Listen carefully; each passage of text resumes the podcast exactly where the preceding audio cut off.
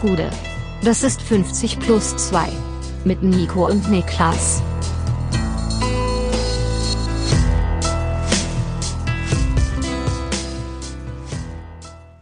»50 plus 2, ein ganz normaler Donnerstag«. Mein Name ist Nico Heimer und bei mir sitzt der Mann, der behauptet, seit einigen Jahren, seit dem Erwachsenenalter, großer Anti-Rasenballist und Menschenfreund zu sein, Niklas Levinson.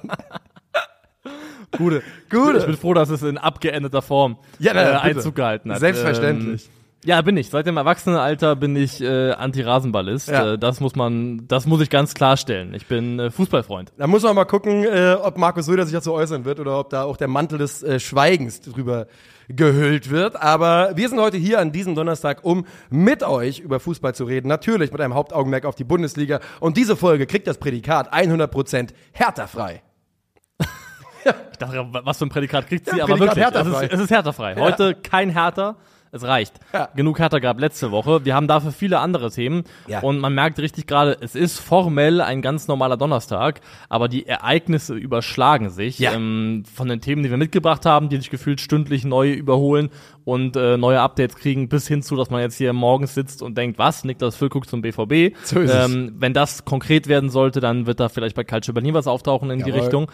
Äh, wir haben satte Themen, aber bevor wir reinstarten, habe ich äh, eine Reihe an Aspekten, die ich hier kurz ansprechen Okay. möchte. Erstmal äh, heute Morgen an der Tram gleich zwei wunderbare Dinge beobachtet. Mhm. Ein Jugendlicher, ähm, der mit etwas rumhantiert hat, von dem ich erst dachte, es sei ein Butterfly-Messer. Ja, weil lustigerweise gerade mein erster Gedanke war bestimmt ein Butterfly. Weiß auch nicht warum, aber es war mein erster Gedanke. Und ich dachte schon, Alter, was geht jetzt ab? Ja. Aber es war ein Butterfly-Kamm.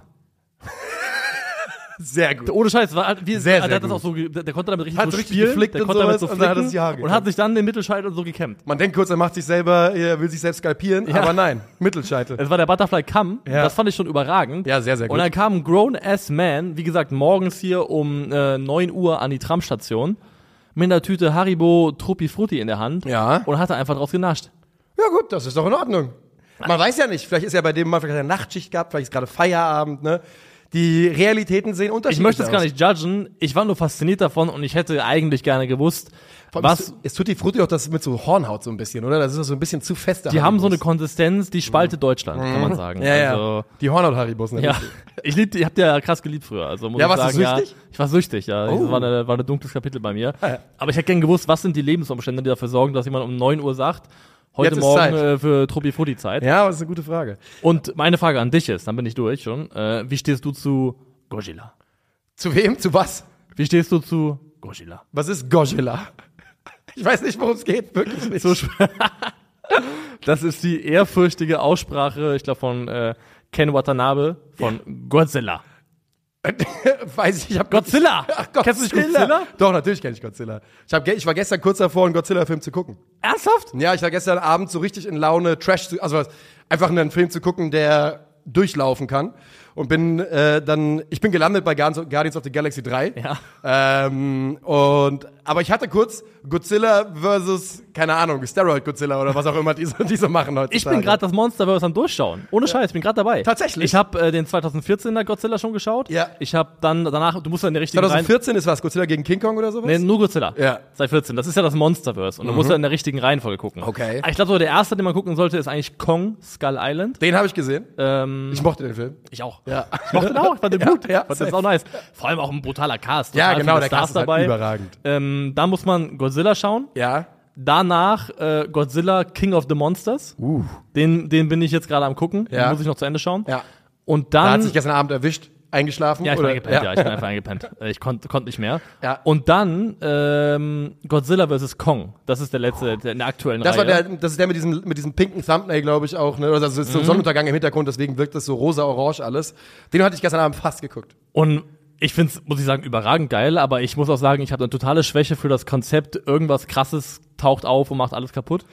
Das Ja. liebe ich total. Ich Ja. liebe das total, wenn solche Sachen Deswegen auch passieren. Bundesliga-Fan. Deswegen auch Bundesliga-Fan, der irgendwas krasses taucht, taucht mal alles kaputt, aka Ja. der FC Bayern. Ja. Ähm, Einzige, was mich frage ist, weil ich habe jetzt ja sowohl Kong gesehen als auch schon Godzilla in Action. Mhm. Ich muss ja noch Godzilla vs. Kong schauen. Was soll das für ein Versus sein? Ja, es Das mich eine ist halt ein riesengroßer Affe, no disrespect. Wirklich, ja, es ist ein großer Affe. Einer Und- der, der größte, den ich je gesehen habe. Und das andere ist halt ein fucking prähistorisches Drachenvieh, Ja. das so einen kranken Strahl aus dem Maul speien kann. Was soll das für ein Kampf sein? Ist das Eigentlich, der sieht Godzilla einmal und kotzt den voll mit seinem Feuerstrahl und Feierabend, ne? Das Sollte ist, man denken. Das ist wie dieses Meme, äh, who will win, äh, Hydrogen Bomb or a coughing baby. Ja. So, be- Ich, glaub, also, ja, nee, ich meine, ich, vielleicht ist es halt Godzilla extrem crafty, wissen wir ja nicht. Ne? Ja, Godzilla Vielleicht ist ja der Favorit. Crafty Veteran, äh, King Kong meine ich, Ja. King Kong. Ähm, vielleicht hat er, was weiß, das wissen wir schon, vielleicht hat er ich glaube, Kong, MMA-Ausbildung. Kong kommt halt über die Agility, über Ja. die Beweglichkeit, Dynamik, Ja, kann muss ausweichen. Muss er. also- ist deutlich athletischer natürlich, Ja. laterale Geschwindigkeit, großer Vorteil. Muss eigentlich versuchen, da immer rumzutänzeln, von den Ja. Seiten attackieren, von hinten attackieren. Aber wenn er von vorne, ich sag mal, wenn die straight up einfach nur aufeinander zurennen, ganz schlechte Karten für Kong. Genau, ich bin sehr gespannt drauf. Ich muss sagen, underrated, ich fand bisher alle Filme echt unterhaltsam und cool. Also wir halten euch auf dem Laufenden. Am Montag könnt ihr dann erfahren, wie es äh, gelaufen ist. Übrigens an dieser Stelle noch eine kurze Anmerkung. Ähm, am Samstag freuen wir uns auf jeden, den wir auf dem Hier und Now Festival treffen können. Ähm, beziehungsweise ich werde, glaube ich, eher mehr Leute treffen. Wir können schon sagen, du Genau. bist terminlich extrem eingebunden. Ich bin auf einer Hochzeit von einem guten Freund von mir und ich fahre wirklich von der Hochzeit nach Köln und danach wieder auf die Hochzeit zurück. Deswegen Das ist Einsatz, Freunde. Also ich dippe in and out. Ja. Und wir freuen uns bei jedem, der kommt. Äh, Hier und Now Festival am Samstag in Köln. Kommt vorbei. Wir freuen uns sehr. Und jetzt gehen wir rein in diese Folge. Ein ganz normaler Donnerstag und wir starten rein in Frankfurt. Und fragen, et tu, Randall Kolomoani? Ja. Denn Randall Kolumuani, das wissen wir, liebäugelt noch immer mit einem Transfer zu PSG. Dazu kam dann vorgestern das folgende Statement. Liebäugelt ist gut, ne? Ja, Also, ja lieb, ich meine, naja, gut. Vorgestern das folgende Statement. Ich habe Eintracht Frankfurt viel zu verdanken. Ich habe die Fans in mein Herz geschlossen. Ich habe mich immer top professionell verhalten. Ich habe bis zuletzt immer alles für den Verein gegeben. Es ist allerdings kein Geheimnis, dass Paris ein Rekordangebot für mich abgegeben hat. Äh, so der Spieler bei Florian Plettenberg im Interview. der sagt das so, als ob das schon fünf Jahre im Verein wäre. Ja, ja, ich ich habe mich immer professionell verhalten, Immer immer, top alles professionell. gegeben. Digga, du bist ein Jahr da. Also, Und hast gestern gestreikt. Ja. Also weiß ja nicht. Ähm, genau, also Kolumuani möchte unbedingt gehen und das Problem ist so ein bisschen, dass man in dieser Thematik Deutschlands größten Newsbaker, Florian Plettenberg, tunlichst ignorieren sollte. Denn, ich weiß nicht, ob du es mitbekommen hast, aber der wird wirklich zwischen Frankfurt und, und Paris wie ein Tennisball hin und her geschlagen. Ähm, mit, er hat Breaking News aus Paris, Eintracht sagt, nope, stimmt nicht, ist nicht angekommen. Wieder Breaking News aus Paris, Interview mit dem Spieler, wieder Breaking News aus Paris. Und so geht es seit einigen Tagen. Und meine Lesweise, das, was, wie ich es wahrnehme, ist, dass Paris Saint-Germain nicht ansatzweise das geforderte Geld geboten hat an Eintracht Frankfurt, dass man in Frankfurt große Zweifel daran hat, ob das noch geboten wird und dass Paris so ein klein wenig versucht, die Eintracht, auszutricksen mit dieser Etikette-Verrechnung, weil der Spieler, Hugo Etikette, scheinbar gar kein Interesse hat an, äh, an einem Deal zur Eintracht. Deshalb wollen sie auch keine direkte Verrechnung, sondern äh, Ablöse und dann den Spieler verkaufen, damit die Eintracht quasi den Kolomani-Deal fi- fix macht und dann merken sie, ah gut, Etikette kommt gar nicht zur Eintracht. Der möchte nämlich nicht, verdient nämlich siebeneinhalb Millionen Euro und das kriegt man natürlich bei der Eintracht Nee, nicht aktuell. wie, wie will man das unterbringen? Und ist ja auch, ich finde es sogar, also ich finde es auch legitim, wenn Ikitike sagt, ich habe keinen Bock auf Frankfurt. Das ist vollkommen in Ordnung. der, also, der, der, der müsste 100% auf Gehalt verzichten. Ja. Der spielt bei Paris Saint-Germain und hat noch einen gültigen Vertrag. Also, ne, ganz also einfach. Die, die Seite kann ich komplett nachvollziehen. Um und vor allem, wenn Kolo nicht kommt, wird er ja auch spielen. Das stimmt, ja. Ne? Also die Chancen werden nicht geringer, wenn Kolo nicht kommt, Neymar ist weg, ähm, dass er zu Einsatzzeiten kommt. Das Ding ist halt einfach, ich verstehe immer nicht so ganz, also ich finde es immer spannend, dass in solchen Konstellationen immer der, auch von Spielerseite aus, der wechseln möchte, der Buhmann ist immer der eigene Verein, bei dem man noch ist. Was überhaupt keinen Sinn macht, Ja. weil, also ich könnte es verstehen, wenn zum Beispiel, wie es bei Harry Kane kurz aussah, man denkt, man ist nicht einig und plötzlich verschiebt der, nach- Verein, ja. verschiebt der Verein die Goalposts und sagt, wir wollen jetzt aber doch noch das, das und das haben. Ja. Aber Eintracht Frankfurt ist eigentlich, so wie ich es mitbekommen habe, immer von Anfang an total transparent gewesen in Ja. dem, was ihre Forderung ist. Die stand ganz klar, ähm, also für alle, alle ersichtbar aufgestellt und dann kann der Verein, der Kolomani haben möchte, entscheiden, ist der Spieler uns das wert oder ist er das nicht wert? Können wir das zahlen oder können wir das nicht zahlen? Also liegt der Ball eigentlich in meinen Augen bei Paris. Und ähm, deswegen finde ich es immer so ein bisschen befremdlich, wenn dann so getan wird, als ob dann in dem Fall jetzt Eintracht Frankfurt, aber es waren ja auch schon andere Vereine in der Vergangenheit, dann der Buhmann ist, äh, weil man eine Forderung aufstellt und bei der bleibt. Es ist, also das ist ja eh ein Phänomen, das wir beobachten auf dem Transfermarkt in den letzten Jahren, ne? Dass äh, der abgebende Verein das schwächste Glied in der Kette ist. Und ich meine, im Fall von Kolumani, ich glaube, wir reden von einem Vertrag bis 2026, 27. 27, ja, also äh, er hat null Leverage. Es gibt keinen Hebel und ähm, die Eintracht tut in meinen Augen sehr, sehr gut daran zu sagen, 100 Millionen oder nix, Alter. Ähm, dann bleibt er eben hier, denn wir wissen auch, nächstes Jahr ist Welt Europameisterschaft, Europameisterschaft. Ja. Kolumani möchte spielen und wenn er bei, wenn er diesen Transfer nicht bekommt, dann steht er bei Eintracht Frankfurt unter Vertrag und guess what? Dann wird er sich relativ schnell wieder in Reihe und Glied begeben, wird natürlich eine Strafe bekommen und das gehört sich auch, denn es ist einfach absolut zum Kotzen und er wird richtig äh, Kredit wieder aufarbeiten müssen bei den Eintracht-Fans. Aber natürlich wird er dann wieder spielen, genauso wie, wie zum Beispiel Ja. Kylian Mbappé bei Paris wieder spielt. Ich glaube auch, da wird es eine formelle Strafebene geben und eine ja, Fanstrafebene. Und ich glaube, die letztere wird vielleicht sogar schwerer wiegen. Also der Weg zurück, kann ich mir vorstellen, ist dann doch relativ weit, weil Kolumwani wirkte schon bis vor kurzem noch als wie ein sehr, sehr bodenständiger, sympathischer Spieler, der irgendwie auch scheinbar, oder es schien zumindest so, den Kopf einigermaßen vernünftig angeschraubt hat. Ja. Und dementsprechend überrascht waren, glaube ich, viele davon, dass es jetzt in der Art eskaliert ist und jetzt zu diesen Mitteln gegriffen hat. Da kann man immer sagen, ja, ist, steckt da vielleicht der Berater hinter oder sowas. Aber so ein bisschen Mündigkeit muss Ja. man halt auch einem erwachsenen Menschen zusprechen, da auch im Definitiv. Zweifelsfall selber was entscheiden zu können. Und ich glaube, da wird's dann nicht nur, also ich glaube, er muss sich auch in irgendeinem Rahmen öffentlich entschuldigen, wenn er nicht wechseln sollte. Und aktuell bin ich mir sehr unsicher, ob er den Wechsel kriegt, so in der Form. Ich glaube, der sitzt gerade irgendwo, vielleicht noch im Hotelzimmer in Paris oder wo Ja. auch immer. Und, Einfach auch äh, nach Paris abgereist, Alter. Ne? ja. Also, ja. und denkt sich vielleicht, oh, ich habe ein bisschen Scheiße gebaut. Ja. Weil, ähm, Mein Verein spielt übrigens heute Abend das wichtigste Pflichtspiel der noch jungen Saison. Der Trainer hat ja auch mal gesagt, wenn er am Donnerstag nicht spielt, soll er gehen. Ähm, dann, ne, also Ja. entweder er ist da oder nicht. Wir brauchen jetzt Commitment für dieses Team. Und ich bin komplett derselben Meinung. Und wie gesagt, nach allem, was man hört, ist durch die Verhandlungen in den letzten Tagen ein Transfer eher unrealistischer geworden als realistischer. Und man fühlt sich in Frankfurt von Paris ein bisschen übers Ohr gehauen. Oder zumindest hat man versucht, sie übers Ohr zu hauen. Und wir haben jetzt hier, weißt du, wir geben hier ja auch, wir sind ja in diesem, im selben Hamsterrad gefangen. Ne? Ich sitze hier am Montag und sage, ja, das war's, wo der wird gehen. Letzten Donnerstag sitze ich hier und sage, ich glaube, er bleibt. Heute ist Donnerstag, ich sitze wieder hier und sage, ja, also aktuell wäre mein Bauchgefühl, er wird eher bleiben, ob er es will oder nicht. Ähm, wir sind also genauso mitgefangen und diese Wasserstandsmeldungen sind absolut wertlos.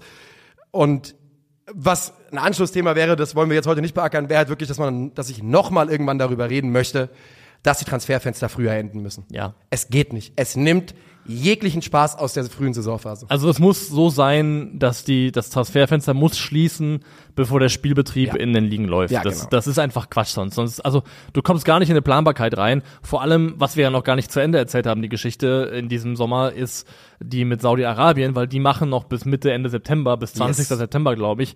Wenn die, alle Spieler, die ihren Deal nicht bekommen haben, die irgendwo innerhalb Europas gedacht haben, oh, größerer Verein wird kommen, die werden so dermaßen Saudi-Arabien anrufen.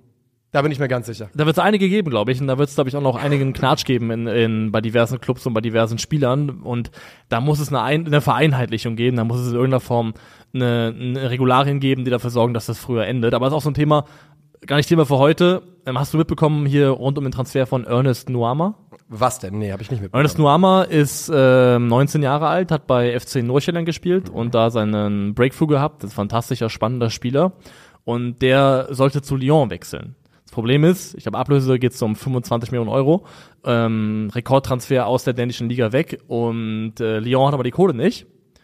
Und jetzt, Na sowas. Ja. oder, oder Lyon steht unter Beobachtung von irgendeiner Finanzbehörde in Frankreich, kann deswegen diesen Transfer nicht machen. Was sie jetzt gemacht haben ist, der Typ, äh, Nuama, ist zum äh, belgischen Aufsteiger RDW oder Rücken an der Wand Molenbeek, was auch immer, äh, gewechselt. Die haben ihn gekauft und verliehen nach Lyon, weil dieser Das haben Molenbeek-Verein... die Bayern mal in den und- 90ern gemacht. Ja? Ja, mit, ich glaube, Thomas Helmer, der über Frankreich zu den Bayern gekommen ist. Ich guck mal live nach währenddessen. Erzähl mal weiter für unsere Zuhörer. Aber weil das Grund, also was hier, was hier passiert ist einfach, ist, dass dieser belgische Aufsteiger äh, RWD Molenbeek und ähm, Olympique Lyon demselben Eigentümer gehören. Das heißt, Oh. die sind Teil desselben Na, Clubnetzwerks. das heißt, der wird jetzt gekauft von Molenbeek und äh, weiterverliehen nach Lyon und die können im Prinzip dann diesen Spieler haben, ohne eben sich finanziell derart aus dem Fenster lehnen zu müssen. und alles, was ich dazu sagen möchte, ist, Alter. also eine Sache, die wirklich, also es gibt viele Dinge, die den Fußball kaputt machen. Ähm, eine Sache, die unbestritten dazugehört und wirklich enden muss, ist Multi-Club-Ownership. Ja, das, das ist ist so ein. Scheiß, Alter. Ja. Und es ist ja nichts Neues. Wir kennen es ja von Leipzig. Wir kennen das Modell ja schon äh, von RB. Da ist ja nicht das, das, genau dasselbe mit Salzburg und Leipzig ist, was wir da die ganze Zeit beobachten können. Aber Multi-Club-Ownership ist wirklich so lächerlich, weil es erlaubt wirklich Vereinen halt zu tricksen und dann Transfers zu abzuwickeln, die eigentlich so gar nicht möglich sein sollten. Und da muss ich wirklich nur sagen, auch in dem Zuge, für mich vielleicht die dümmsten Leute von der Welt, allgemein, Ja. sind diese Leute, die glauben, dass der Markt alles regelt. Na, das ist ja Die auch. Ma- ein- die- die- die das haben wir doch, glaube ich, widerlegt inzwischen, oder? Ja, aber es gibt die Marktregler noch. Ja, auf also jeden es gibt Fall. auf jeden Fall noch die Marktregler, die Leute an den Markt glauben, die irgendwie ein Frank Thelen Interview zu viel geschaut haben. Ähm, Oder Christian Lindner. ja. Der Markt ist so dumm, Alter. Der Markt ist wirklich so dumm, der Markt regelt nix. Der Markt regelt wirklich überhaupt nichts für uns. Und äh, da muss es echt in irgendeiner Form Regularien geben, weil ich habe das gelesen und dachte, es ist doch so lächerlich, dass der jetzt vom, das ist der Rekordtransfer der belgischen Liga, ne? Ja. Und der wird keine Minute für Natürlich Verein spielen. Das Ja. ist völlig absurd. Das ist wirklich verrückt. Äh, liebe Zuhörer, falls sich jemand an den Fall erinnern kann, den, an den ich mich irgendwo im Hinterkopf vage erinnere, dass Bayern mal über Bande jemanden aus Frankreich verpflichtet hat, äh, gerne Bezugnahme, denn ich finde es nicht. Es war also vielleicht auch ein anderer Verein. Irgendwas war da in den 90er Jahren. Und du hast natürlich vollkommen recht. Der Markt regelt. Der Markt ist komplett unleashed, Alter, seit, seit ein paar Jahren. Da, da, da regelt niemand irgendwas. Man sieht's ja, es ist komplett wilder Westen, die Transferphase. Ich boxe den Markt kaputt. Ja, wäre eine gute Idee. Nun ähm, war die Idee, dass wir heute ein bisschen Fazit vielleicht schon bei Kolomouani ziehen. Das machen wir dann an dieser Stelle nicht. Es ist vertagt. Ähm, und ich glaube, Aber hat es dich desillusioniert? Also hat dich das, was Kolomwani gemacht hat, noch überrascht? nee. Nee. Nur genervt. Das nervt mich nur. Aber auf der anderen Seite denke ich dann, Philipp Kostic hat, Kostic hat vor zwei Jahren dasselbe gemacht. Er hat auch schon gestreikt. Und drei Wochen später war er wieder eingegliedert. Und es war auch wieder in Ordnung. Ja, aber ich finde auch, Kostic hatte sich bis dahin schon mehr erarbeitet. Das ist richtig. Er wer war länger da, hat Ja. mehr geleistet. Ich finde, das ist ein Unterschied, ob das ein Spieler macht, der vielleicht schon drei, vier Jahre im Verein auf dem Buckel hat. Ja. Oder ein Kolomwani, der. Weiß ich nicht. Es ist, von, es ist eine absolute Null von zehn Unverschämtheit, egal wer es macht. Das ist so 100% so, aber ich, also meine Meinung ist, jemand, der fünf Jahre da ist und das dann macht, dem gebe ich, also da ist der Weg leichter für mich zurück, als irgendjemand, der kommt, äh, für, der kam letztes Jahr, für, also für fünf Jahre unterschreibt und nach einem Jahr Ja, so ein. Fass aufmacht, weil er nicht gehen darf. Das ist für mich nochmal eine andere Dimension. Vor allem war ja im Frühjahr, und das war, kam ja auch aus der Richtung de- des Lager des Spielers, durchaus häufiger zu hören, nö, also Transfer muss überhaupt nicht sein im Sommer und sowas. Und jetzt scheint sich diese Sichtweise von Kolomouani, und ich glaube, da kommt übrigens, äh, glaube ich, der Berater ins Spiel, so gedreht zu haben, dass er die ganze Zeit von einer einmaligen Chance spricht.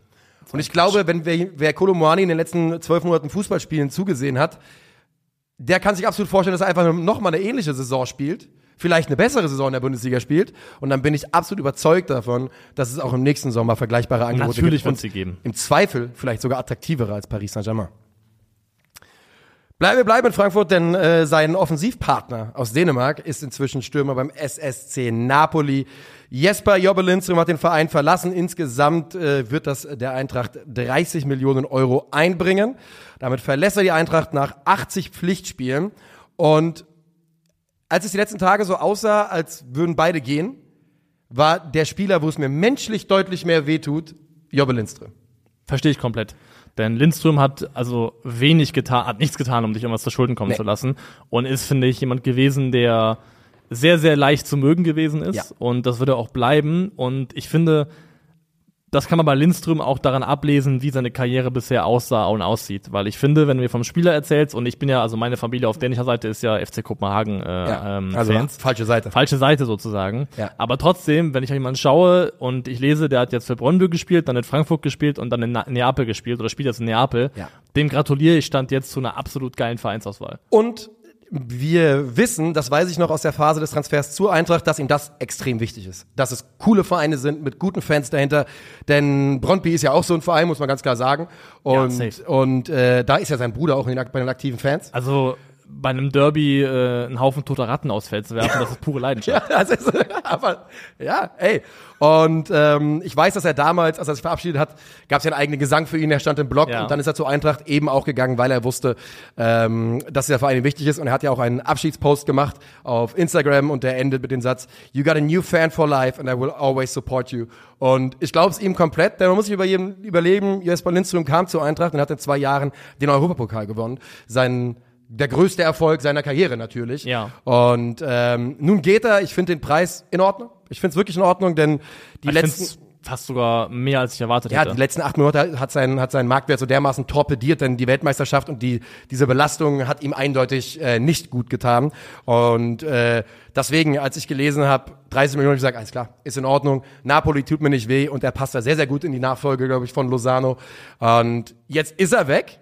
Wir werden ihn definitiv vermissen, einfach weil er ein brutal cooler Typ ist. Ja. Aber der, ja, willst du noch was sagen zu ihm? Ich wollte noch zunächst Ja. noch was sagen, bevor wir jetzt zum äh, neuen Mann wechseln. Also ich wollte noch kurz drauf schauen. Also zwölf Tore, sechs Vorlagen, glaube ich, ist die Bundesliga-Bilanz Ja. in 57 Spielen. Das ist okay, das ist nicht überragend. Und ähm, was ich sagen möchte ist, ich glaube, Jobbe Lindström hat nach wie vor alles, um, wenn die Entscheidungsfindung irgendwann ein bisschen besser passt, dass es Klick machen kann und der ein konstanter 50 bis 20, äh, 50, 15 bis 20 Scorer-Spieler werden kann ich Top-Liga. auch. Das, glaube ich, ist nach wie vor möglich für ihn. Ähm, aber das ist ein Gamble, ob er sich dahin entwickelt, weil bisher war Lindström in meinen Augen komplett Hit, Hit and Miss. Ja. Der hat Phasen gehabt, da hat er fünf, sechs äh, geile Spiele aneinander geschnürt und dann ist er wieder abgetaucht für Genau zwei so ist Monate. es. Genau so ist es. Und Bitte. Ich finde nur, Neapel bezahlt gerade diesen Gamble. Bezahlt den Gamble, dass jeden er da Fall. eine Konstanz reinbringt und äh, dass Frankfurt sagt, das Geld nehmen wir und ähm, wir sind diesen Gamble dann ein Stück weit los, kann ich absolut nachvollziehen. Deswegen, also ich verstehe, was die Eintracht da gemacht hat und ich finde, das ist für beide Seiten ein Deal, der, oder für alle drei Parteien eigentlich, für Napoli, Lindström und Frankfurt, ein Deal, bei dem man sich die Hand geben kann und sagen, das ist gut gelaufen für alle Beteiligten. kriegt man den, wenn man den Jobbe bekommt, der im äh, Oktober, November der abgelaufenen Bundesliga-Saison gespielt hat, äh, kurz vor der Weltmeisterschaft, dann ist es ein Spieler, dem ich äh, auch in der kommenden Saison fast direkt 20 zutraue, wobei ich erstmal sehen will, wie seine Rolle bei Napoli dann ist, wie groß die auch einfach ist, also wie viel, wie viele Minuten er da sehen wird. Aber du sagst natürlich eine richtige Sache, der Mann ist inzwischen 23 Jahre alt, der Schritt auf das Niveau, das Napoli braucht, und das würde ich sagen, ist inzwischen erweiterte Weltklasse. Ähm, ne, ich sage erweitert, weil dass Jobbe Lindström, glaube ich, jetzt nicht in die Top 15 Offensivspieler der Welt vordringen wird, das ist auch in Ordnung, Ja. das wird eher nicht passieren. Aber im erweiterten Kreis muss er sich aufhalten und äh, das traue ich ihm durchaus zu. Er hat bei der Eintracht am Ende, geht er raus mit 80 Pflichtspielen, 14 Toren, 14 Vorlagen. Äh, bei Brøndby waren es 65 Spiele, 15, 15. Das heißt, man sieht also so ein bisschen die Ja. Entwicklung in der schwereren Liga.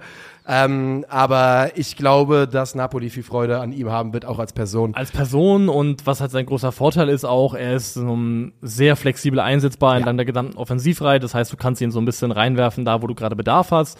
Und wenn er Lozano ersetzen soll, dann ist es auch jemand, der ähm, sowohl explosiv im Antritt ist, als auch eine vernünftige Endgeschwindigkeit Ja. mitbringt. Also ist, glaube ich, so knapp bei 35 km/h immer geklockt worden Ja. in der Bundesliga.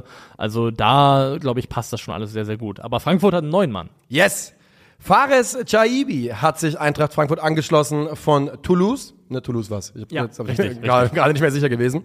Ähm, kommt für eine Ablöse um die 10 Millionen Euro und äh, ist auf dem Papier natürlich der Nachfolger für Jobbe, aber das auch nur auf dem Papier. Wir haben ihn uns beide gestern, glaube ich, länger angeschaut und sind relativ schnell zum Schluss gekommen, auch wenn er seine meisten Einsätze, der Mann ist inzwischen 20 Jahre alt, in seiner Profikarriere nominell als linker Flügel gemacht hat, ähm, ist er das eigentlich nicht. Nee, definitiv nicht. Also, und ich finde, äh, wir haben uns ja gestern schon ausgetauscht über den Spieler. Und so unser Befund war so ein bisschen, dass der ist auch, wie Jobbe Lindström auch, flexibel einsetzbar in der Offensivreihe. Der kann so verkappt hinter einem, äh, einem Fixpunkt im Sturm Ja. spielen, einem Stürmer. Der kann einen Zehner spielen. Äh, der kann dir einen offensiven Achter geben, glaube ich auch. Und wenn da, wenn er auf dem Flügel geparkt wird, wenn man ihn auf dem Flügel parken würde, dann eher als jemand, der dann so ein bisschen in den Halbraum reingeht. Genau. Also was man jetzt im Neusprech, glaube ich, so ein bisschen als Halbraumzehner bezeichnet, dann diese Rolle auszufüllen. Und das finde ich ganz spannend. Da haben wir gestern drüber gesprochen. Heute Morgen habe ich ein äh, Quote gelesen von Dino Topmöller über den Spieler, wo er genau das gesagt Ich hat. auch, ich wollte es auch jetzt gleich sagen, ja. exakt gesagt hat, wenn er auf dem Flügel spielt, dann eher als jemand, der reinzieht Ja. in den Halbraum und sich da sehr, sehr gut zwischen den Linien bewegt. Wir haben jetzt gerade schon gesagt, es ist ein sehr, sehr vielseitiger Spieler. Ähm, hat in der abgelaufenen Saison wirklich von linker Flügel, rechter Flügel, Mittelsturm bis zentrales Mittelfeld gespielt. Ähm, kann das alles und das liegt auch daran, ähm, um ein bisschen auf seine Qualitäten zu kommen, weil, wo wollen wir anfangen? Am offensiven oder am defensiven Ende des Feldes? Denn äh, lass uns kurz über die Defensive sprechen. Ich finde, da erkennt man das Potenzial eines Spielers, der defensiv sehr, sehr wertvoll werden kann für die Eintracht. Denn es ist jemand, der sich nicht scheut, Meter zu machen, ähm, der absolut bereit ist, äh, zu backtracken, also Meter nach hinten zu gehen und sich dann für 20 Jahre in meinen Augen wirklich sehr, sehr clever verhält. Ja. Ähm, weiß, wann er nur einen Raum besetzen muss, weiß, wann er zuschlagen muss und geht aggressiv in den Zweikampf, aber man merkt auch manchmal halt noch, dass er irgendwie 63 Kilo wiegt oder sowas. Äh, Hin und wieder prallt er da ordentlich ab. Was ich glaube ich sagen würde, ist, dass, äh, dass Fares Shaibi grundsätzlich einen sehr, sehr hohen Fußball-IQ hat. Ja. Und einfach sehr, sehr intelligent sich auf dem Feld bewegt, sowohl in eigenem Ballbesitz als auch wenn der Gegner den Ball hat. Und das sieht man und das ist wirklich gepaart mit einer defensiv sehr, sehr guten Arbeitsrate. Was ja auch etwas ist, was von Jobbe Lindström ersetzt werden muss, weil Ja. ja, auch Lindström war jemand, der wirklich auch, ich fand, ein sehr, sehr guter Pressingspieler war. Vor allem der, br- brutaler Pressingspieler. Ja. Ja. Und das äh, kann er auch. Ich glaube, das hat er absolut in sich, Jaibi, dass er ein sehr guter Pressingspieler Und das kann man, glaube ich, damit auch auffangen. Also jemand, der defensiv auch definitiv mitarbeitet.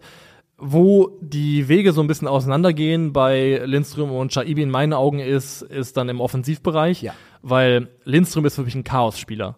Genau. Also Lindström ist pures Chaos. Ka taucht, taucht rechts auf, cuttet ins äh, Zentrum, läuft dann aber weiter bis zum linken äh, Strafraumeck, cuttet äh, dann wieder in den 16er, geht super gerne ins 1 gegen 1, was zum Beispiel Jaibi nicht sonderlich gerne macht, ist viel mehr ein Kombinationsspieler als ein Dribbler. Und ähm, für mich ist Lindström auch jemand, der total aufblüht in Umschaltmomenten, dann wenn er viel Platz vor sich hat, wenn er gegnerischer Defensive ungeordnet ist. Und Topmüller hat es ja auch gesagt, Shaibi bewegt sich sehr, sehr gut zwischen den Linien und das machst du meistens dann, wenn der Gegner in einer gesetzten Defensive, in einer defensiven Ordnung gegen dich steht. Und für mich ist der Transfer so ein bisschen Fingerzeig, dass die Eintracht das nicht ablegen möchte, aber sich ein bisschen emanzipieren möchte von der von den Umschaltmomenten. Ja. Und Chaibi ist so ein bisschen Transfer genau in die Richtung, wo du sagst, wir gehen weg von Lindström, jemanden, der ein sehr dynamischer, guter Umschaltspieler ist, zu jemandem, der uns vielleicht einen größeren Mehrwert liefert, wenn wir gegen tiefstehende Gegner spielen müssen. Dabei hat er durchaus Qualitäten im Umschaltspiel, aber eben nicht die, die Jobbe Lindström hat. Denn er hat, also muss ganz klar sagen, er hat nicht, genau, er hat nicht die Endgeschwindigkeit oder auch nicht den Antritt von Jobbe Lindström. Er hatte in der abgelaufenen Saison, wenn er links gespielt hat, durchaus auch Momente, wo er als Ballschlepper, ne, wo er Tempo gemacht hat und sowas. Aber das ist wirklich nicht seine Rolle. Er ist eher ein Spieler, der sich gerne ein bisschen fallen lässt, der vielleicht einen, äh, den, den Umschaltmoment eher einleitet, dann nachrückt und im Zentrum wieder anspielbar ist, als dass er derjenige ist, der mit dem Ball die Meter macht. Definitiv. Und äh, in Summe finde ich aber, ist das ein spannender Transfer der Eintracht. Ich habe jetzt auch von Leuten aus dem Ausland gelesen, die darauf geschaut haben und gedacht haben, wow, Frankfurt. Ja, ich meine, im, im Januar gab's Arsenal, Juve, solche Genau. Gerüchte. Und also vor allem, also ob das Juve den gescoutet hat, weiß nicht, was das für ein Prädikat ist, aber wenn Arsenal ein Auge drauf hatte, ist es meistens schon ein gutes Zeichen, Ja. weil die in der Regel vor allem in den Jahren unter Arteta ein sehr, sehr gutes Auge für Spieler entwickelt haben. Und ich glaube auch, dass die Eintracht da einen Transfer getätigt hat, der reinpasst in den Anspruch unter Topmöller, nämlich eine spielerische Entwicklung zu machen als Mannschaft, als Verein und gleichzeitig auch abdeckt, dass er eben jemand ist, der ein riesengroßes Potenzial bringt, Ja. mitbringt für einen Wiederverkauf irgendwann. Also äh, deckt, tickt eigentlich alle Boxen, die ein guter. Eintracht-Transfer ticken muss. Finde ich auch und ähm, ich bin ich bin mir ich bin absolut davon überzeugt, dass wir ihn, ich sag mal, hauptsächlich im Zehnerraum bei der Eintracht agieren sehen werden. Das war ja auch in den ersten Saisonspielen ganz klar äh, der Raum, der ja, verbesserungsbedürftig war.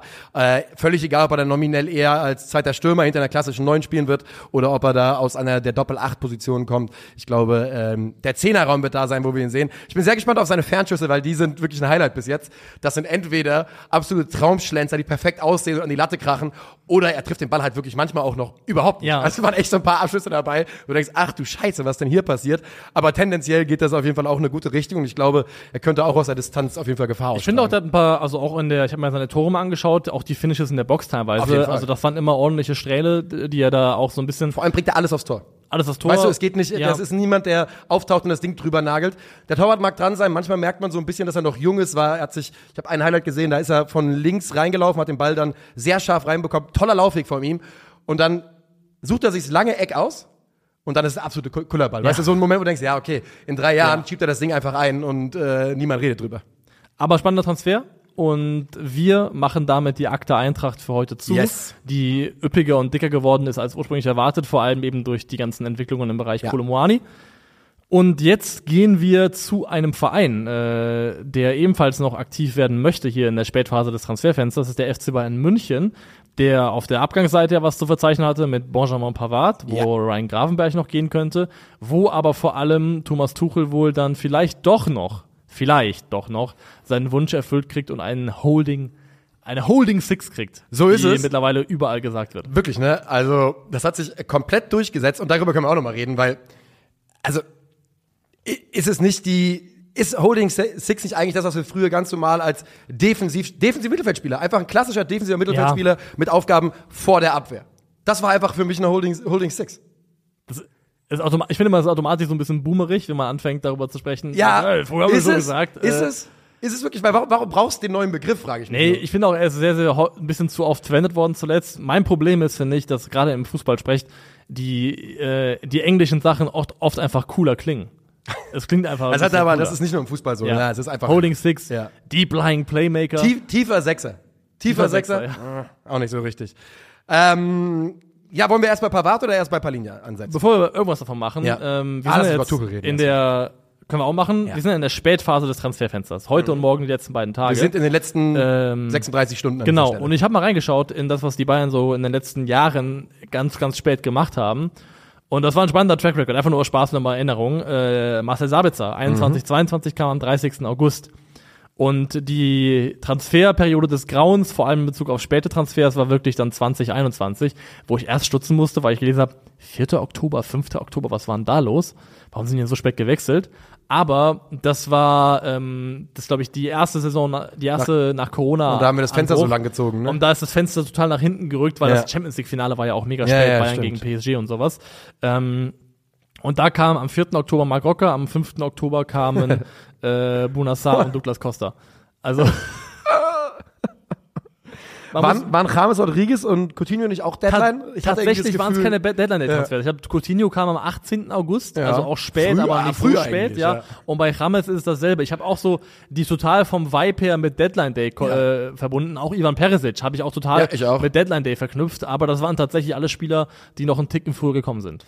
Ja gut, äh, man darf also spannend, man darf also abwarten, was da passiert, denn was bei den Bayern noch passieren soll, ist ja vollkommen klar, du hast es gerade schon gesagt, der tiefe Sechser, die Holding Six soll kommen. Und ganz interessant war ja, wie Thomas Tuchel sich dazu am, im Zuge des Spiels am Wochenende geäußert hat, ne? Ähm, also zuallererst mal hat er von drei Spielern geredet, die sie haben für die Position. Goretzka, Kimmich und Leimer, ne? Genau, Grabenberg ausgeklammert, aber dessen Transfer zu äh, Liverpool nimmt ja auch langsam äh, Gestalten an, heute am Morgen, glaube ich. Ja. Ähm, und hat dann ja gesagt, und wenn wir keinen bekommen, dann spielen wir mit Alex aus der U23. Und wer, ich weiß, ich habe nicht nachgeschaut, ob da, ob es da einen konkreten Alex gibt, gibt der gemeint, Alex, ja, ja, wer, es wer gibt ist es? Alex. Wer ist es? Ich habe den Namen nicht mehr ganz auf dem Schirm, aber es gibt jemanden, der in der U23 als Sechser spielt und ein junger Spieler ist. Ähm, Gucken wir nach. Alex aus der U23. Das Ja, kann man, glaub Alex aus der schneller googeln. U23. Aber es war jetzt nicht einfach nur ein dahergesagter Name. Das war wirklich Wir jemand. haben ja noch äh, Eyüp Aydin auf der, äh, Alexander Pavlovic. Ja gut, Genau. der gilt natürlich auch als großes Talent, ja.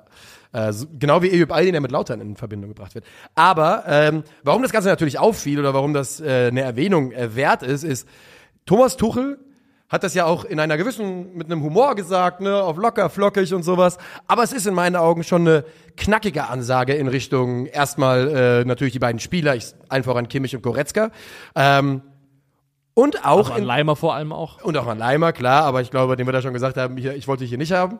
Ähm, aber auch natürlich an die Bayern Verantwortlichen. Denn Thomas Tuchel hat, hat wirklich eigentlich wenig zu wuchern mit, hat kein Faustpfand bei Bayern bis jetzt aus den letzten Monaten, aber hat das Selbstbewusstsein zu sagen, ey, ihr habt gerade gestern ja nochmal gesagt, ich glaube Rummenigge war's, die Welt hat gesehen, als wir Harry Kane geholt haben, dass wir angreifen wollen.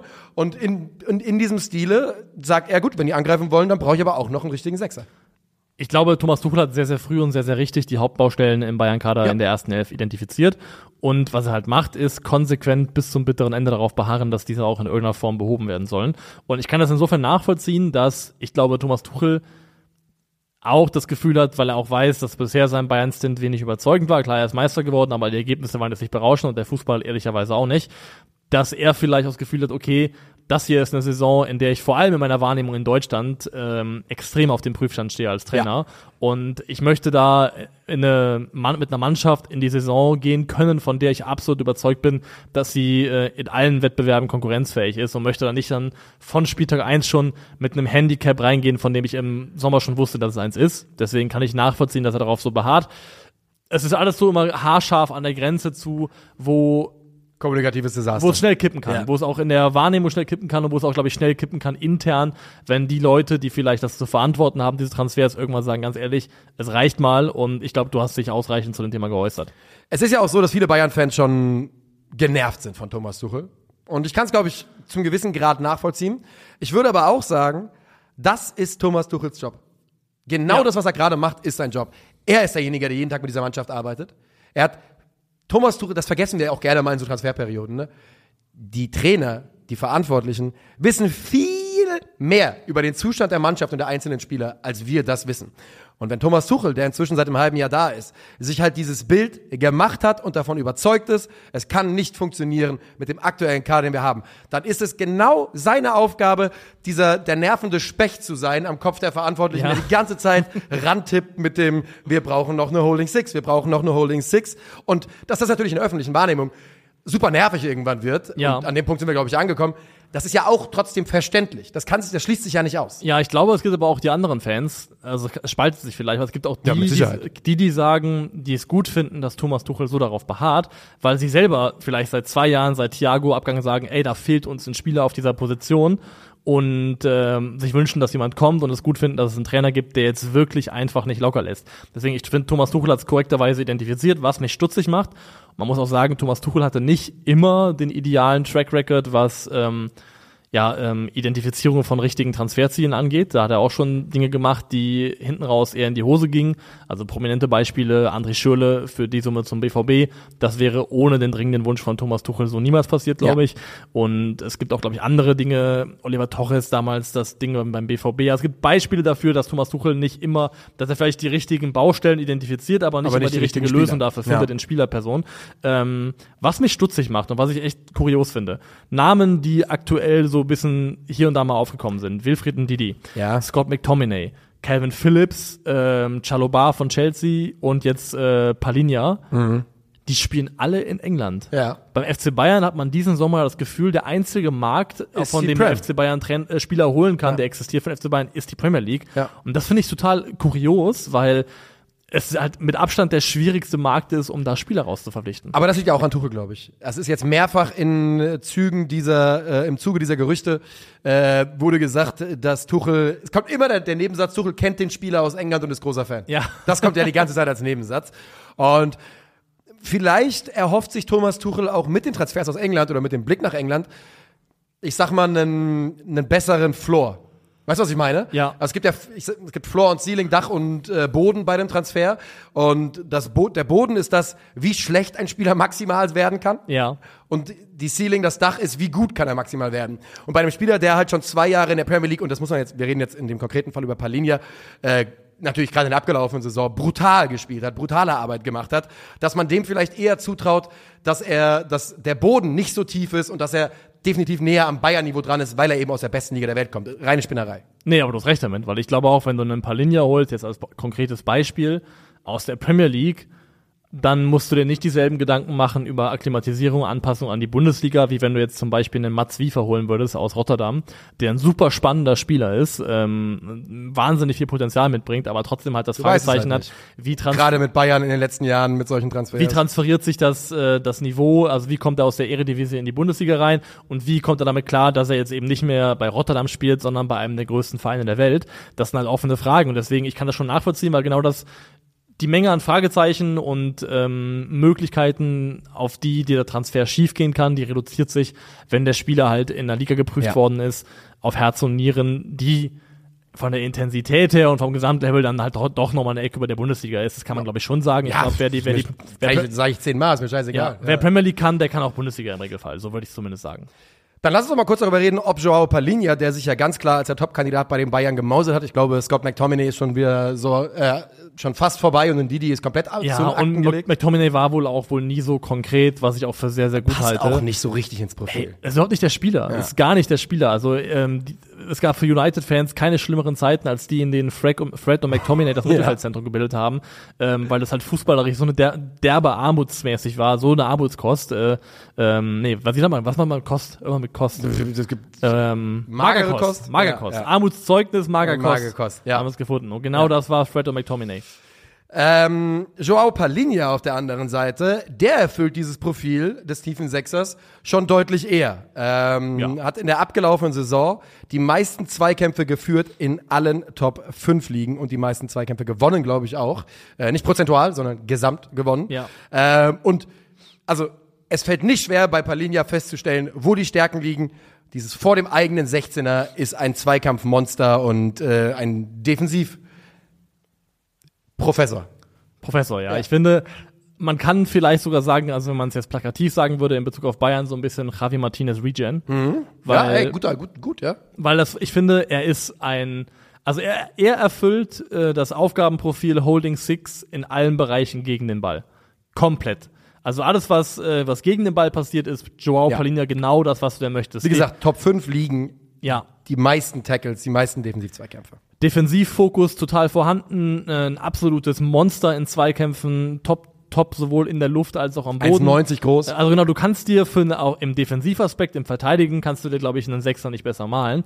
Was man halt bedenken muss, ist, was ich bei Joao Palinha noch in Klammern setzen würde oder dazu als, als Fußnote mitgeben würde, ist, er hat nicht im Ballbesitz dieselbe Qualität und Dimension, wie es zum Beispiel ein Declan Rice gehabt hätte, Nope. wie es ein Rodri hat. Also er hat seine Limitierungen im äh, progressiven Passspiel nach vorne. Was das aber, die hat er, aber das könnte ja bei den Bayern sehr, sehr gut aufgefangen werden. Wenn das bedeutet, dass Josua Kimmich wieder wirklich mehr Freiheiten hat, seine Stärken auszuspielen, und die sind ja, äh, sich in die Offensive einzuschalten, Angriffe einzuleiten, könnte man sich dieses Pairing, kann ich mir auf jeden Fall vorstellen, Palinja Kimmich.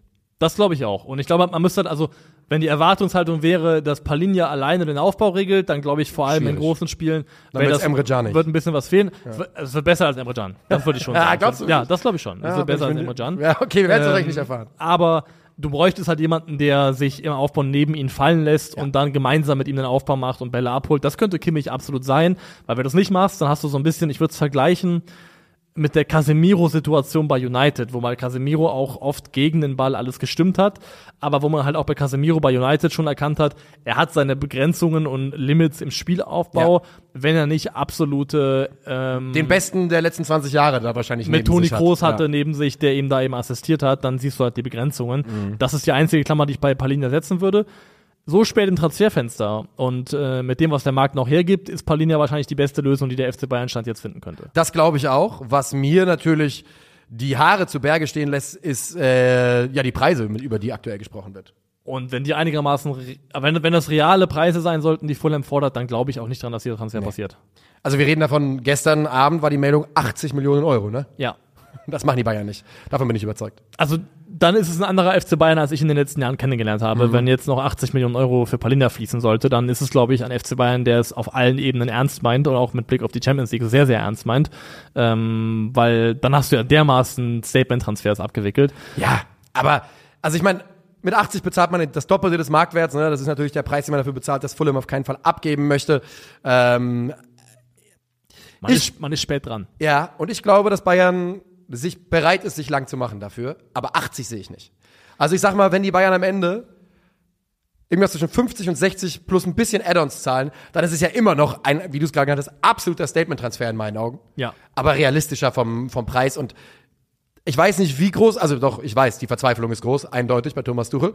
Ähm, aber 80 Millionen, ich glaube, das kriegt er nicht durchgedrückt. Also ich glaube, in meinem Kopf ist so 70 das die absolut harte Obergrenze. Ja, Mehr wie gesagt, kann ich mir 55, nicht 60 plus. Boni. Ja, Da genau, bin ich da- auch so, aber, aber sogar 70. Also wenn da schon, wenn da stehen würde am Ende äh, mit Add-ons 70 Millionen, würde ich, boah, das wäre schon viel Geld, Alter. Das ist ein Brett. Also dann, dann meint man das wirklich in allen Belangen ernst. Wir werden es mal weiter beobachten.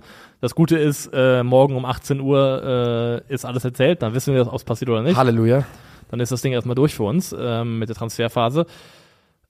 Aber es ist spannend. Ich finde nach wie vor trotzdem, der FC Bayern hat sich da in eine Lage reinmanövriert, die halt einfach auch schwierig ist, weil es so spät ist und ja genau, also ich kann ja auch Fulhams Seite verstehen, dass die sagen, Natürlich. ey, das ist vielleicht der, der nach Mitrovic der Abgang der wichtigste Spieler in unserem Kader. Ja. Und dass man da nicht gewillt ist, den jetzt für einen äh, einfach nur einen Marktwertpreis ziehen zu lassen, das kann ich auch nachvollziehen.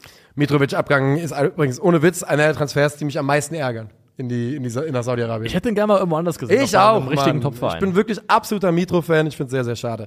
Die Bayern haben aber auch jemanden verloren. Wir hatten es vorhin schon mal kurz angesprochen. Benji Pavard verlässt den FC Bayern München. Wir erinnern uns, er war zur Saison 1920 für glaub, 30, 35 Millionen Euro Ja. zu den Bayern gekommen. Ähm, großes Preisschild bekommen. Damals durchaus mit Fragezeichen versehen, ob er die Qualität beim FC Bayern München, ob er das hat. Ähm, und am Ende des Tages stehen für den Mann, der innen und rechts für die Bayern verteidigt hat. 163 Pflichtspiele, 12 Tore, 12 Vorlagen. Und ähm, trotzdem wahrscheinlich ein Spieler, der immer ein klein bisschen unter dem Radar geflogen ist Ja. FC Bayern. Es gibt ja ähm, am Ende von Die Rückkehr des Königs, wo, wo Theo den äh, Ja. ähm, stirbt, glaube ich. Dann sagt er, glaube ich, als Eowyn ihm helfen will, sagt, komm, lass sein, lass gut sein. Ich gehe jetzt äh, in die Hallen meiner Vorväter, in deren äh, Gesellschaft ich mich jetzt nicht mehr schämen muss. Ja. Und ähm, das gilt auch für mich für Pavard. Weil da, da war auch der Zweifel da, ob er die Qualität hat. Ja. Und ich fand, Pavard kann den FC Bayern absolut erhoben Erhobenen Hauptes verlassen. Da bin ich, ich. komplett äh, der Meinung. Sehe ich ganz genauso. Ähm, vier Meisterschaften, Champions League-Sieger, DFB-Pokal gewonnen. Und ich finde, jemand, der es meistens in den allermeisten Fällen immer äh, gut bis solide gelöst hat auf seiner Position und ein relativ verlässlicher Spieler gewesen ist. Ich finde, sein vielleicht bestes Spiel, vielleicht ist auch Recency Bias, war das Champions League-Spiel gegen PSG jetzt in der abgelaufenen Saison, wo er vom Platz sogar geflogen ist, hinten Ja, raus, aber da hat er aber eine absolute Monster-Performance gespielt hat. Ja, da hat er sich, der hat sich, der hat sich da Neymars Villa in Saudi-Arabien in Neymars Kopf gekauft. Also da hat er richtig Eigentum. Und ich finde auch, dass es ein Spieler ist, der bei den Bayern immer so, also bei so in der breiten Wahrnehmung leicht unterm Radar flog und vielleicht ein bisschen weniger Wertschätzung bekommen hat, als er eigentlich verdient gehabt hätte. Und ähm, Der hat am Ende des Tages bei den Bayern keine Bundesliga-Saison gespielt, ohne vier, äh, mit weniger als 24 Einsätzen, weißt du? Der war immer wichtig bei den Bayern unter verschiedenen Trainern und ich glaube, das lässt dann auch irgendwann einen Schluss zu. Ja, das ist einfach ein sehr, sehr guter Spieler und auch, äh, dass es jetzt für ihn weitergeht beim Champions League Finalisten, ja? Ja. Man guckt immer so von wegen, als wäre Inter so ein großes Downgrade zum FC Bayern. Das können Bayern-Fans auch so sehen, aber wir reden trotzdem davon, dass er zum äh, amtierenden Champions League äh, Finalisten was gewechselt ich von Bayern Seite aus natürlich verstehe und weswegen ich glaube, dass am Ende jetzt trotzdem die richtige Entscheidung getroffen wurde ähm, für alle Beteiligten, ist, dass der FC Bayern sagt, also Pavard will offensichtlich Innenverteidiger spielen. Er möchte innen verteidigen. Und wenn der FC Bayern aber sagt, wir sehen bei dir nicht die Qualität, um in der Viererkette bei uns Stamm-Innenverteidiger zu sein, dann finde ich, hat der FC Bayern damit recht mit diesem Befund und hat dann auch das Recht zu sagen, die Rolle, die kriegst du bei uns nun mal nicht. Da müssen wir eine andere Lösung finden, die wir jetzt gefunden haben mit einem Wechsel. Wohingegen bei Inter in dem Insagi-Setup und in dieser Dreierkette Geht das natürlich viel als besser. rechter Innenverteidiger glaube ich sogar daran, dass wir vielleicht den besten Benji Pavard noch sehen werden. Ja, also ich würde mich für ihn freuen, und ich, aber ich glaube auch, dass man beim, weil in meinen Augen, die Bayern müssen da eigentlich auch noch, irgendwas sollte da auch noch passieren, ne? Findest du nicht? Für Rechtsverteidiger? Doch, doch, doch, also da muss definitiv noch jemand kommen. Und Erik Dyer. deswegen, ich meine, wurde diskutiert. Finde ich schon spannend, dass man sich so spät diese, Trans diese Baustelle nochmal aufreißt. Und ich glaube, einer der Gründe dafür ist, Benji Pavard war, glaube ich, während er in der Mannschaft ziemlich beliebt war, auch bei den Franzosen natürlich, ne, war er, glaube ich, bei den Verantwortlichen nicht so richtig beliebt. Weil, das kann man, glaube ich, auch sagen, er macht schon seit zweieinhalb Jahren eigentlich das Maul auf oder sowas und sagt, Ja. ey, ich will innen verteidigen, ey, wenn ich hier nicht innen verteidigen kann, will ich gehen. Ist ein gutes Recht, darf er machen, aber er ist auf jeden Fall niemand, der so 100% pflegeleicht war Ich finde Jahren. er wirkt so ein bisschen launig, als ob er ein launiges Gemüt hätte. So Ja, ein bisschen, also, so ein bisschen schmolligen Vibe, ab und zu schmollt er mal ein bisschen, habe ich das Gefühl. Mhm. Das würde ich schon sagen. Also was ich halt nicht verstehe, das muss mir irgendwann mal, muss ich jemand mit mir hinsetzen und mir in Ruhe erklären, warum man Stanisic nach Leverkusen verliehen hat. Ich verstehe das nicht. Ich auch nicht. Weil er Null kann, er Prozent. kann Das ist doch, es ist doch der Spieler, den du jetzt brauchst. Ich raff's auch nicht. Ich, hab, ich raff eh überhaupt nichts daran. Ich bin ja auch, ich bin, wir sind beide der Meinung, dass Stanisic auf sich, ich glaube, der wird Stammspieler bei Leverkusen werden in der Dreierkette. ja, es kann gut sein, ja. Ich glaube, es auf der, auf der rechten, auf der rechten Seite passt dazu gut rein. Und ich bin komplett bei dir. Mit dem, als das, als die Stanisic News kam, mit dem sich absolut anbahnenden Pavard-Transfer, war natürlich dann mein Reflex, damit Pavard nicht gehen. Dann wird Ja. er bleiben. Und jetzt sind beide weg und man rafft, man versteht das nicht, weil Stanisic, ja, haben wir auch schon ein paar Mal drüber geredet, immer wenn er für die Bayern gefragt war, auch in wichtigen Spielen, Ja. hat er geliefert. Und genau, er konnte genau das, dieses Pendeln zwischen äh, äußerer Innenverteidiger und Rechtsverteidiger, so genau diesen Positionsraum abdecken, Ja. den Pavard abgedeckt hat. Das konnte er auf einem absolut brauchbaren Niveau. Wenn man sagt, äh, Masraoui ist unsere Eins auf der rechten Defensivseite, was er auch sein sollte in meinen Augen, und dann sagt, wir haben Stanisic als Backup sowohl für Rechtsverteidiger als auch für ähm, vielleicht Innenverteidiger in der Dreierkette in der Hand, Das hätte in meinen Augen absolut ausgereicht. Jo. Und jetzt hängt man hier, es gibt natürlich Gerüchte um Lucarel Gertruda, dann Eric Dyer ist ein Thema, Chalobar war ja auch für die Position ein Thema, der sowohl Sechser spielen kann als auch rechts hinten, den kennt Tuchel noch von Chelsea. Aber du machst dir halt jetzt noch eine Baustelle auf und eine, einen Personalbedarf, wo ich nicht ganz verstehe, warum man sich selber in diese Nesseln gesetzt hat. Also irgendwann mal, vielleicht gibt es ja einen Grund dafür intern, dem Leute mir erklären können, aber ich würde gerne mal eine schlüssige Erklärung von irgendjemandem hören, der verantwortlich ist, warum man Stanisic abgegeben hat. Ja, ich äh, frage mich auch sehr. Vielleicht hat man ja auch intern, ist man zum Schluss gekommen, dass die Qualität nicht reicht. Man weiß es ja nicht, man weiß es ja nicht. Aber als Backup äh, hätte ich das mir durchaus vorstellen können. Wo, wo stehen wir zeitlich? Also wir sind schon fortgeschritten, aber wir Ja. können noch eine kleine Abbiegung machen. Ja, machen das wir können noch? wir noch machen, ja. Dann- Weil wir müssen ja auch über die Vereine reden, äh, ja, die Teil der Bundesliga sind, ähm, ob man es will oder nicht. Ah, wir reden über Hoffenheim. Wir reden über Hoffenheim, ja. Ja. Wir reden über Hoffenheim. Und darüber, dass da eine Sache schon fix ist Ja. und eine weitere noch passieren könnte, die man im Rahmen von dem, was die TSG zuletzt so gemacht hat und wo sie sportlich unterwegs war, schon als Statement-Transfers bezeichnen könnte. Denn man hat gestern für 14 Millionen Euro Mergim Berisha geholt. Einfach mal äh, so relativ aus dem Nichts. Der, die Gerüchte kamen erst gestern auf und dann war es relativ äh, flott. Und da fragt man sich dann immer, wenn so die Gerüchte gar nicht aufkamen, dann habe ich immer den Gedanken, Mann, da muss es einen guten Draht geben zwischen äh, Berater, Management und äh, dem Verein. Und dann guckt man und Berisha ist von Rogon Rogon. beraten. Der Lieblingshaus- und Hoflieferant der TSG Hoffenheim. Wirklich. Also ein Teilaspekt kann auch sein, dass wenn sich ein Transfer anbahnt zwischen Augsburg und Hoffenheim, dass sich das Medieninteresse grundsätzlich so ein bisschen in Grenzen hält. Aber du hast 100% recht damit. Äh, Im Zweifelsfall ist es immer Rogon. Und äh, also Berisha wollte gehen.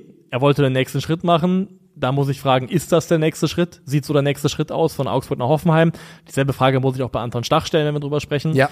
Ähm, Zweimal nein. Zweimal meine nein. Antwort. Meine Antwort wäre auch zweimal nein, monetär vielleicht, aber ansonsten kann ich es nicht ganz nachvollziehen.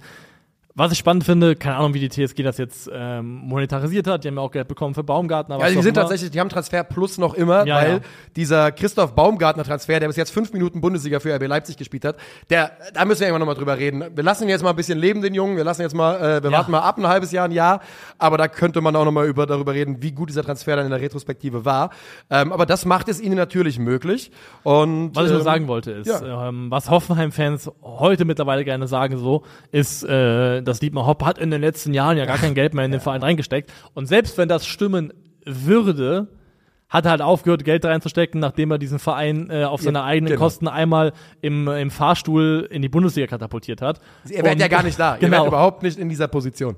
Und deswegen dieses Argument, Hopp macht seit x Jahren das und das nicht mehr, das war und wird niemals ein legitimes Argument sein. Nö, also, aber das, das wissen auch Hoffenheim-Fans. Die sind ja auch nicht, also nur weil man Hoffenheim- Hoffenheim-Fan ist, ist man nicht dumm.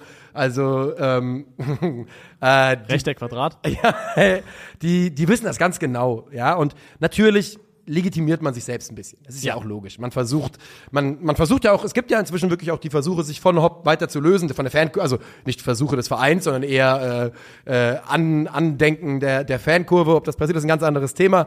Äh, aber dass man dann natürlich sagt, ja, aber wir machen doch seit Jahren gar nichts mehr mit dem Diddy, ähm, das, das, ja, überrascht mich jetzt nicht. Ich habe halt mich auf Berichter nicht so wahnsinnig inhaltlich vorbereitet. Ich muss sagen, jetzt finde ich, dass äh, Hoffenheim mit Kramaric, Bebu, Weghorst und Berichter eine, ordn- eine beachtliche Tiefe, auch Ja. qualitativ sogar im Sturm hat. Ja. Muss man sagen, das ist jetzt schon wieder aus einem eher oberen Regal. Ich frage mich sehr, wie das, wie das aussehen wird bei, bei äh, Hoffenheim in der Offensive. Also Berichter kommt für mich ja nicht als, äh, als, als Backup. Du, du legst als TSG nicht 14 Millionen für ein Backup hin. Glaube ich auch nicht. Und, Und, deswegen gehe ich davon aus, dass er und Kramaric das Duo Nummer eins sein sollen. und Wekos ist dann, äh, kommt von der Bank, oder was? Ja, das würde dazu passen, dass ich den nächsten Spieler habe, der bei Kickbase äh, reinscheißt. Von Ja. daher ähm, kann ich mir das gut vorstellen. Also, sie spielen ja aktuell 4-3-3, äh, 3-4-3, glaube ich, hauptsächlich, ne, in Hoffenheim. 3-4-3, 3-5-2, da, Ja, da genau. wechselt das immer Ja. zwischen, ja. Ähm, und keine Ahnung, also ich meine, es ist ja, Berisha ist natürlich ein Mittelstürmer, aber er hat ja auch schon hin und wieder mal so Halbpositionen ein bisschen bekleidet. Und wenn es ja, sagen wir mal, im 3-4-3 hinter Wekos, Kramaric und Berisha? Boah, müssen wir mal sehen. Also, Geht, also es geht, geht dann, wenn du offensive Außenverteidiger hast, die die Breite geben. Ähm, Ja, weil ich, ich sehe jetzt Berisha nicht an der, an der, an der Nee. Außenlinie kleben. Nee, nee. Ähm, und Kramaric eigentlich auch nicht. Wenn du halt Spieler hast, die die Breite geben, für die also über die, über die Schiene kommen, dann kannst du es, glaube ich, machen. Dann wäre Kramaric und äh, Berisha um den Weg herum relativ potent. Das würde halt dann aber einen Mittelfeldspieler aus dem Zentrum rausziehen und dann die Frage aufwerfen, wie stellt man da auf? Weil das ist dann verbunden mit Anton Stach. Wenn Ja. er dann kommt, noch, nicht, noch ist nichts passiert. Noch ist nichts passiert, aber er soll wohl jetzt auch laut Kicker bei Mainz 05 den Wunsch hinterlegt haben, nach Hoffenheim zu wechseln. Ja, aber Also- also der Kicker ist da schon die ganze Zeit treibende Kraft, während die Sportbild sagt, es wäre nichts dran seit zwei Tagen oder sowas. Also äh, vielleicht haben die sich aber auch inzwischen revidiert. Ich habe heute Morgen nicht mehr nachgeschaut. Battle of the Bastards. Ja. Nein. Und bei, naja. äh, und bei, ähm, bei Stach hat man jetzt gestern gehört, dass es ihm vor allem darum geht, dass er si sich nicht als Zehner sieht. Und Der hat dass- keinen Bock mehr drauf. Genau, und Bo Svensson ihn aber nur in dieser Position sieht bei, der, bei Mainz. Und äh, das wäre einer der Hauptbeweggründe für einen Wechsel für ihn. Ich schwöre, Mainz 05 ist der einzige Verein auf der Welt und das einzige Spielsystem auf der Welt, wo jemand auf die Idee kommen könnte, äh, Dominik Kohr vor Anton Stach spielen zu lassen. es ist so. Das ist der einzige Verein, wo, ein- wo, eine, wo ein Mensch, äh, der noch einigermaßen klar bei Sinnen ist, auf diese beiden Spieler guckt und sagt, ich gehe mit Chor. Ja, ja, ja. Aber gut, ne? Chor ist der wichtigste Mann im Zentrum bei Mainz. Ja, es ist halt einfach, weil er halt die größte Sau ist. Also äh, bei Ja. Mainz ist die Hardcore Frage, halt, ja. bist, bist du die größte Sau? Und wenn, wenn du darauf die Frage mit Ja beantworten Ankreuzen, ja, nein. Ja, nein. Und dann Nein, transferlistet. Ja. ja Stammspieler. ja, so ist es. Ja, und äh, deswegen, ich verstehe da Anton Stach auch so ein bisschen, weil er, er kann die Position ja offensichtlich spielen, hat er jetzt auch gemacht, aber vor allem, also die eine Sache ist dann irgendwie als Zehner zu spielen, die andere Sache ist wie gegen Frankfurt, dass deine primäre Aufgabe ist, dass auf dich ständig lange Bälle gekloppt werden und du dich da rein, reinwerfen sollst und dann irgendwie diese Kopfballduelle entscheiden, damit man einen zweiten Ball gehen kann. Ja. Das hat einfach auch eine ein bisschen undankbare Rolle. Aber er ist, ey, er ist ja übrigens, ich habe danach nämlich mal nachgeschaut, er ist statistisch einer der kopfballstärksten Spieler Ja. Europas. Ja. Also wirklich straight up gehört er zu den Besten in ganz Europa. Da habe ich sogar eine, ich glaube, irgendeine alte Statistik noch. Moment, ich guck mal gerade, ob ich die noch Mhm. ganz schnell ähm, Du schaust nach, weil, und danach reden wir einmal darüber, äh, ob Anton, ob bei Anton Stach, weil die, es sieht ja auch so aus, Transfer, äh, noch ein Jahr Vertrag. In Mainz redet man davon, dass es noch vielleicht eine Option gäbe auf Mainzer Seite. Sagen wir, da reden wir gleich mal drüber, wenn der Vertrag tatsächlich ausläuft im kommenden Sommer und es keine Option gibt, ob die 10, 12 Millionen, die jetzt gehandelt werden, wie dieser Preis einzuordnen ist. Hast Ja. du Statistik gefunden? Ich habe die gefunden, das Ja. war vom 20. März 2022, schon eine Weile her. Da war Anton Stach in Europas Top 5 Ligen der U23-Spieler mit der besten Winrate bei Kopfballduellen. Ja. Also der Prozentanteil von Kopfballduellen, die gewonnen hatte, war Anton Stach da U23 der beste Spieler Europas. Ja, das ist ja auch einfach eine Qualität, die er hat und trotzdem, wenn er Das halt ist ein sagt, physisches Monster. Ja, natürlich, natürlich. Aber wenn er halt sagt, äh, das, was ist er, 1,93, 85 Kilo, Ja. irgendwie sowas um den Dreh, ne? Also wirklich ein Vieh einfach. Das Ding ist halt, ich verstehe ihn auch so ein Stück weit, ich kann das nachvollziehen, weil ich finde auch, dass, ähm, also grundsätzlich finde ich, oder meine Meinung ist, Anton Stach kann als Fußballer mehr, ähm, auch am Ball und im Passspiel, als er bisher bei Mainz 05 zeigen durfte. Mainz 05 ist ja auch Chaos. Mainz 05 ist ja Natürlich, auch ich meine, das ist gewolltes Chaos. gewolltes Ja. Chaos, ha absolut brutal diszipliniert gegen den Ball und dann halt eben mit Tempo nach vorne Ja. und dieses Ri- Risiko nach vorne bedingt notwendigerweise auch schlechte Passquoten, was auch immer. Ja, ja, die Und sind ich ja glaub- bei allen Mainzern durch die Bank katastrophal. und ich glaube, Anton Stach kann da einfach noch mehr. Und wenn jetzt Hoffenheim, das ist jetzt die Frage mit, mit Berischer, in einem 3-5-2 bleiben sollte, so in einer Doppelspitze mit drei Mittelfeldspielern zum Beispiel, wenn ich mir jetzt vorstelle, dass die TSG, und ich finde es nicht geil, aber wenn ich mir vorstelle, im Mittelfeld mit Grilic in der tiefen Position und auf den Achterpositionen Prömel und Stach, Ja. dann ist es erstmal körperlich ein brutales Mittelfeld, Ja. aber auch qualitativ sehr ordentlich und dann spielt Stach auch in einer Rolle, die ihm vielleicht ein bisschen besser gefällt. Ich glaube, wenn dieser Transfer zu Hoffenheim durchgeht, dann wird Anton Stach eine Ablöseklausel von unter 20 Millionen im Vertrag stehen haben. Von Hoffenheim weg? Ja. Kann ich mir vorstellen. Weil ja. ich verstehe es nicht. Ich komme auf keinen anderen Trichter, als dass seine Idee ist, ich will mich präsentieren als Achter, vielleicht als Sechser, wenn er sicher, was auch immer, Ja. ne? aber eben nicht als Zehner. Er hat ja auch, glaube ich, immer noch Ambitionen, Nationalspieler wieder zu werden. Da hat er ja schon ein, zwei Spiele gemacht. Und ich glaube, für ihn geht es jetzt gerade darum, sich da wieder zu positionieren, klarzumachen, das ist meine Position, guckt, was ich leisten kann. Und das ist jetzt gerade das Wichtigste mit Hinblick auch auf das Ja. Turnier im nächsten Sommer. Und die Karriere, der nächste Karriereschritt könnte dann vielleicht folgen. Ich würde es mir wünschen, weil ich fände es extrem schade, wenn Anton Stachs Karriere vier Jahren noch die nicht, genau, die nicht, nicht dafür reichen wird, ganz, ganz oben anzuklopfen im obersten Regal, aber die definitiv für mehr reichen sollte als Hoffenheim, wenn die jetzt da irgendwo im Kraichgau versandet. Wenn er den Weg geht, den du da beschreibst, dann wäre das für mich noch das Be- Best-Case-Szenario unter diesen Umständen hier. Ähm, aber ja, es macht schon Sinn, weil bei Hoffenheim ist dann vielleicht auch ein bisschen mehr Spiel mit Ball. Also er kann sich vielleicht anders präsentieren, anders ins Schaufenster stellen, als es bei Mainz zu 5 möglich ist, weil das hieß ja auch Atalanta soll interessiert gewesen Ja. sein. Und wenn ich jetzt die Wahl hätte, dann, du wenig Fragen, ne? Du musst Bock haben natürlich Ja. auf den Schritt ins Ausland, aber wenn ich jetzt wählen könnte zwischen Atalanta und Hoffenheim, wäre jetzt aus dem Bauch heraus meine Wahl relativ klar. Meine auch. Ähm, ja, wir werden es wir werden's erleben. Auch, ich meine, es gibt ja auch die Gerüchte, dass er sich nicht weiterentwickelt gefühlt hat in Mainz. Ob da Pellegrino Matarazzo der richtige Mann ist, wir werden es dann erleben. Ja, was natürlich auch, also was Sinn macht, ist so ein Transfer für die TSG, weil wir haben jetzt schon oft drüber gesprochen. Hoffenheim Chancenkreierung aus dem Spiel heraus, Riesenproblem. Anton Stach hat einen Expected Assist Wert im Schnitt von äh, 0,16 pro 90 Minuten. Damit gehört er zu den Top 15 Prozent für Mittelfeldspieler in Europa. Ja. Das ist einer von seinen ausgemachten Stärken in der Mannschaft, die jetzt nicht ideal dafür ist, weil er halt auch relativ wenig Zeit am Ball verbringt so oft. Ähm, und ich glaube, Anton Stach ist jemand, der sehr gut Chancen für Mit Mitspieler kreieren kann und ist da jemand, glaube ich, der bei Hoffenheim zumindest auch tatsächlich einen Bedarf innerhalb der Mannschaft decken würde. Um dieses Thema vielleicht damit abzuschließen, würde ich sagen, die TSG Hoffenheim, man kann es mal sagen, hat dieses Jahr noch immer ein Transfer plus zu Buche stehen. Und wenn man sich überlegt, dass das eine Mannschaft ist, die die letzten Jahre ein Abstiegskandidat war und dann auf diesen Kader schaut, haben die schon sehr, sehr gute Arbeit gemacht. Äh, es ist ein, ein Kader, der aber natürlich den Druck auf Matarazzo in meinen Augen richtig erhöht, weil damit darfst du nicht in den, auf den unteren fünf Plätzen rumkriegen. Also Stach ist ja noch nicht, noch nicht da. Aber du hast Scholler geholt von Fenerbahce, der war teuer. Du hast äh, mit Kabak einen sehr vielversprechenden Innenverteidiger. Du hast jetzt mit Grilic, Prömel und potenziellen Stach ein qualitativ hochwertiges Mittelfeld. Wenn sind- jetzt noch Berisha da ist. das sind internationale Spieler in meinen Genau. Augen. Also, Also ich sage sogar folgendes, dieser Kader darf eigentlich keine, darf nicht in der unteren Tabellenhälfte landen. Genau, eigentlich ist es ein Kader, wo, wenn die am Ende dieser Saison Siebter werden, da, mit einem, da müsste es einen anderen Trainer geben in meinen Augen, aber wenn, der am Ende, wenn die am Ende dieser Saison Siebter wären, würde man drauf gucken und sagen, ja, eigentlich keine Überraschung bei dem Kader. Genau, und ich finde, alles, was unterhalb von Platz 10 ist, musst du eigentlich sagen, ist eigentlich zu wenig für diese Mannschaft, für Ja. diese Qualität. Wollen wir abwarten, ob das kommt? Wir kommen zum letzten Punkt des Tages und das sind unsere Tipps Mit Hebe. für das Wochenende. Hast schon offen? Ja. Dann frage ich dich, Borussia Dortmund gegen Heidenheim. Ich glaube, die krampfen. Ich glaube, die krampfen. Oh, ja. Ich glaube, 2-1 BVB. Ich glaube, sie krampfen sich sogar zu einem 3-1. Leverkusen gegen Darmstadt. 4-0. Da sage ich 4-1. Hoffe gegen Wob. Uh, ähm, boah, zwei beide. 1-3. Werder gegen Mainz. 0-1. Mm, eins beide. Augsburg gegen Wolfsburg. Bochum. Das Äh, das- Augsburg, das- Augsburg gegen Das ist dein Bochum. alter Fehler. Ja, der VfL-Fehler. Ja. Da ist er wieder. Augsburg gegen Bochum endet mit einem äh, 2 zu 1 für Augsburg. Ich sag genau dasselbe. Stuttgart gegen Freiburg. Da, glaube ich, gibt es ein Unentschieden und zwar ein 1 zu 1. Ich hoffe und bete für ein 3 zu 1 des VfB. ja, das ist in Ordnung. Gladbach gegen Freiburg. Gladbach gegen Bayern, meinst du? Ach Mann, Alter, ich, ich muss sehr dringend auf Toilette, wirklich. Okay, dann habe Na, Gladbach, gegen Bayern. Ähm, 0 zu 5. No, ich glaube auch, dass es eine Packung gibt. Ich sag dann 0 zu 4, komm. Frankfurt gegen Köln. Äh, ich sage 2 zu 1. Geh ich mit. Ja, und dann haben wir zu guter Letzt noch Union gegen RB Leipzig. Mm, leider, leider 1 zu 2. Ich sage 2-2. Und damit sind wir durch. Du gehst auf Klo und ihr macht, was auch immer ihr machen möchtet. So ist es. Äh, danke fürs Zuhören. Viel Spaß äh, mit eurem Wochenende. Macht's gut. Ciao, ciao. Der 7-One-Audio-Podcast-Tipp.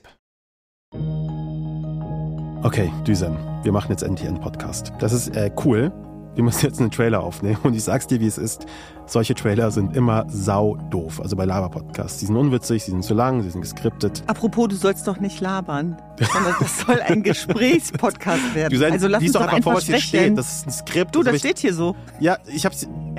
Jetzt wissen die Leute gar nicht, was hier steht und was hier spontan ist. Also, worum geht's überhaupt? Warum machen wir das hier? Du und ich treffen uns einmal die Woche, unterhalten uns über das, was uns und die Welt bewegt. Also wir wollen verstehen, wir wollen einordnen und wenn es gut läuft, wissen wir, was dieses ganze Chaos da draußen eigentlich für uns beide bedeutet.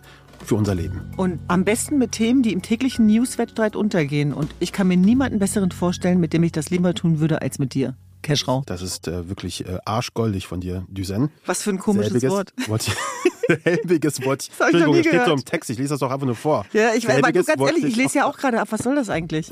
Nein, also ich kann ja mal sagen, Ja, sag mal, was ich wirklich denke. Keschrau, ich freue mich. Ich freue mich auf eine inspirierende Gegenüberschaft. Ja. Und ich freue mich, dass wir es zusammen machen, dass wir unsere Lebensrealitäten in diesen Podcast tragen, unsere Meinung, Haltung und vielleicht ist ja auch was Teilbares für euch da draußen dabei.